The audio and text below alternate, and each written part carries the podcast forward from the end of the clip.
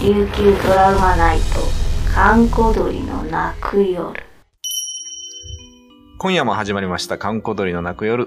役者の神崎秀俊と、作家の小原武史でお送りします。えー今夜は、えーローカルホラーリポート離島編ということで、はい。アグニ島をはい。取り上げたいと思うんですけども。えー、アグニ島って行ったことあります？いやー、ないですね。僕ね、うん30年前にちょこっと行っただけなんですけ30ど、年前。うん。えーとね、那覇から北西に60キロうん離れた場所なんですけど、はいはい。えーこのね、アグニ島での話、1744年、1740年。年号も分かってます。うん。で、そのアグニの、えーと、山の方にあるんですけど、八重川宇滝とか、うん。えーその近くの、まあ、荒れ地でね、はい。夜な夜な不思議な海光が目撃されたと。怪しい光が。怪しい光。はい。はい色は赤くて、うん。まるでそのろうそくのように闇の中に燃え上がってたんですけども、はい。あの、本物のろうそくの何十倍も大きく、うん。えー夜空にギラギラと輝いてたと。うん空に輝いてたんですね。そうです島の人はその何の光かわからない、ただ見てるだけだったんですけども、はい。あのーその開口が出現してからうん3日4日ほどした時のことなんですけど、うん。その光を目撃した島の人々がいきなりバタバタと倒れて死んだんですね。おーまた人ばかりではなく、はい。彼らの飼っていた家畜さえもが原因不明の病気にかかって死んでしまったと。うん。で、まあ島の人はパニックになったので、はいはいえーっと、アグニ島から死者を送って、琉球王府に。うん。で、そこでですね、あの、役人が一人調査に来たんですね。はい。で、派遣された役人は殺された人、うん馬、牛などを見て調査をして回ったんですが、うん。結局何も原因を特定することができなかったと。ん、で、これは後に、えー、炙り患い、炙る患うというね、はいはいはい。えーこういう報告書が書かれて、うん。えー今に至るまでその、休養という歴史書に未解決事件として載っている不思議な話なんですよ。まあ、だから年号もはっきりわかる。そうなんですね。じゃあもう実際にあった話なんですね。そうなんですね。これは、まあ、X ファイルみたいな話ですよね。ですよね。うんこれじゃもう琉球トラウマナイトレジェンドでもやりましたね。名作ですね。はい。ジリバンソンさんが出てましたね。そう僕が出てるから名作なんですけど。も出てましたね。なんかわからん。なんなんか知らんけど、外人の調査隊がね。そうなんですよね。うんなんでせ日本人にしなかったもうね、いつもスタッフのあの、はい森田さんが黒焦げになってましのたけど。やってましたね。見る機会があったら、ぜひ見てください。うん。うん、確かにちょっとね、不思議な、そうそう、X ファイル的な、ええトラウマナイトの中でもちょっとね、雰囲気な作品でしたよねそうですね。まあ、ぜひまた皆さん見ていただければはいと思いますね。えー今夜のお相手は神崎仁と、小原武史でお送りしました。これでも、ええな、なんですかね？あまあ、じゃあ、あの、映画、映画っていうかトラウマナイトの中では丸焦げになってましたけど、うん別に焦げてるわけでは、焦げてるわけじゃないですね。あれはスポティニアスコンバッションですよ。人体破壊ですよね。人体破壊ですけど、そうじゃなくて、ただバタバタ倒れて死んだと。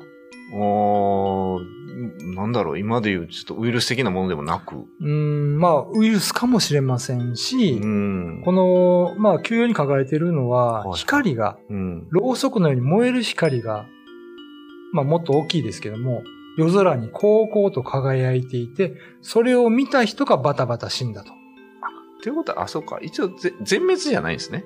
全滅ではない。あ生き残った人が王府に死者を送ったわけですああ、ね。そういうことか。あで、その人はやっぱ光は見なかったっていうことなんですもしかしたらそうかもしれないですよね。ただまあ、その現代の視点から見ると、いくつか仮説は立てられないこともないんですよ。あ、そうなんですか。例えば、開口っていうのは、は、はいはい。まあ、例えば山の内部のですねうん、小規模な噴火であると考えれば、例えばそこから致死性のガスが出てですね、それが元で人も家畜も倒れてしまったという、まあ合理的な説明はつくんですけど、あ悪人島は火山あるんですか？そこが問題なんですね。ただまあ、その八重川宇滝ってある真ん中の方にちょっとした小山があるから、あれは火山性のものだとは。思うんですよはいはいはいはい。で、まあ、もう一つ考えられるのは、うんその何かその新種の伝染病のの可能性と、か、何かの天体がですね、上空で爆発したと。隕石とかが。はいはいはで、それの放射能とか、まあ、ガスとか熱で人が死んだという説もありますし。で、まあ、ちょっとまあ、これは妄想の分野になりますけど、うん。宇宙人説ですよね、あとはね。出ました。宇宙人説。ターミネー説ではないわけね。はいターミネーター説ではないんですね。はい。うーん宇宙人説ね。うん。だから宇宙人が何か、その、例えば、アメリカでやってるキャトルミューティレーションね。家畜を家殺。し殺していくみたいな。ああ、でもありますよね。なあ、りえない話ではないのかなと。でも内臓はあったんでしょ。内臓はあったと思いますよ。抜かれてないですかねええああとね、あの、歴史家の人がたまに言う説が、うんえー王府に対してアグジアグニ島の人々が、はいはい。何らかの理由で反旗を翻したんではないかと。まあ、離島って結構あるんです。まあまあ。税が苦しいとか。聞きますね。えうんえで、それで家畜も含めて集落の人がうん殺されてしまったと。で、王府はそれを隠すために、開口のせいにしたんではないかというですね、あの、怪しい説もあるんですよ。いやまあ、でもちょっとそう、開口は無理っくりっぽいですよね。うん隠すにしてももうちょっと、あの、いい隠し方があるんじゃないかそうってですよねいう気ますよね。ただ本当にまあ今に至るまで何が起こったかわからない。うんあの、唯一残ってるのはこの休養に載ってる、まあうん文章のみなんですよね。なるほどですね。だからまあ何かが起こったんだろうとは思うんですけど、うん。まあ休養っていうのはあの1743年から45年にかけて、当時の琉球王府が、まあ、編纂した公認の歴史書。うん、今でいう政府観光物ですからね。まあ、あの、政府は嘘もつきますから。そうですね。当時はもっとあったと思うんですよ、そういう話がね。まあ、まあ、さっきのその、まあ、光と倒れたことが繋がってるかっていう話がありますよねうん。さっきはだからウイルスとかなんとか、ええガスとかでっていうのはまあよく聞きますよね。そういう話はね。うん突然倒れるみたいなのね。これと光は全く関係なかったみたいな。うん光はそこら辺が光みたいね、わからない。だからなんかの、例えば爆発？うーん。とかね、超新星が爆発して、特殊な宇宙船が降り注いだみたいな。それだったら首里を、首里も人死んでそうですよね。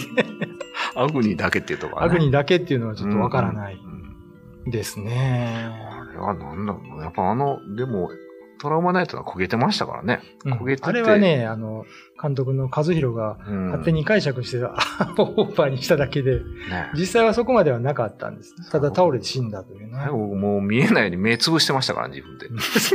それで助かったっていうのは結構強引な 設定であるけど、見た人なんかな？見て即死なのか何なのか。でもなかなかちょっと話はね、膨らむですよね。ね謎の光と倒れる人々う。ん。だから何が起こったのか、うんこれからね、なんか誰かが調査してくれたらうん嬉しいんですけど、こういう話はもう他にはない？全く。そうですね。あのー光が襲ってきたみたいな話は、まあ、ちょこちょこは見るんですけど、うんここまでこう、具体的に書いてるのとかはあんまりないですね。内地の方でもない。う。うんんまあ、あのー何かが起こったんだろうとは思いますけども、はいはいはい。僕としてはね、この話をうん。大げさにせずに、うん。なんかドキュメンタリータッチで撮ったら面白いなと思うんですけどね。ドキュメンタリーザッチですか、うん。燃えるとかじゃなくて。X ファイルみたいにこう、うんあの、証拠を探していってみたいなね。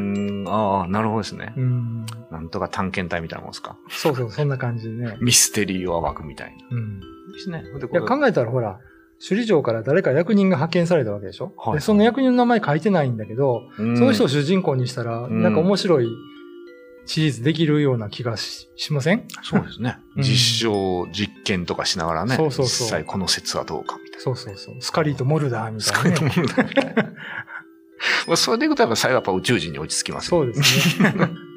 ジラーとナビーでもいいしジ。ラーとナビーで。まあそういう妄想は膨らむような話でした。ちょっと今回は不思議なお話といったところですかね。えー今夜のお相手は神崎秀俊と、小原武史でお送りしました。